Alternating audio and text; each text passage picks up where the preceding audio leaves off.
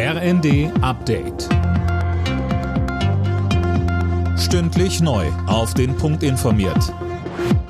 Ich bin Sönke Röhling. Guten Tag. Im Streit um die Agrarpolitik schlägt Mecklenburg-Vorpommerns Agrarminister Backhaus vor, dass die Agrardieselsteuerrückerstattung erst einmal um 10 Prozent gekürzt und später abgebaut wird als geplant. Backhaus hat gemeinsam mit Fischerei- und Bauernverbänden seines Landes ein Kompromisspapier vorgelegt, das auch ein Anreizprogramm zum Umstieg auf alternative Kraftstoffe vorsieht. Am Montag wollen die Ampelfraktionen mit Vertretern der Bauern über das Thema sprechen.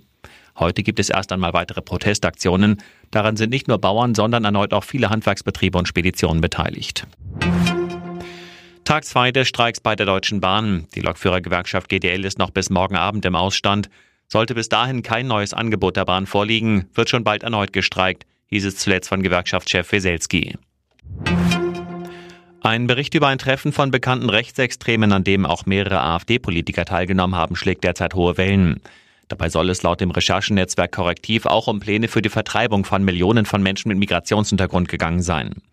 Der CDU-Bundestagsabgeordnete Roderich Kiesewetter sagt im ZDF. Das zeigt eindeutig, dass die AfD entgegen aller Beteuerungen sich viel weiter im Rechtsextremismus radikalisiert. Und wir dürfen auch nichts ausschließen bis hin zu einem möglichen Verbotsverfahren. Die AfD erklärte dagegen, dass ihre Funktionäre von den Inhalten des Treffens im Vorfeld nichts gewusst hätten.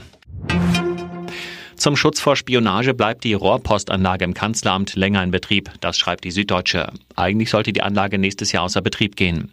Monatlich werden rund 1000 Sendungen, meist mit geheimen Unterlagen per Rohrpost im Kanzleramt verschickt. Alle Nachrichten auf rnd.de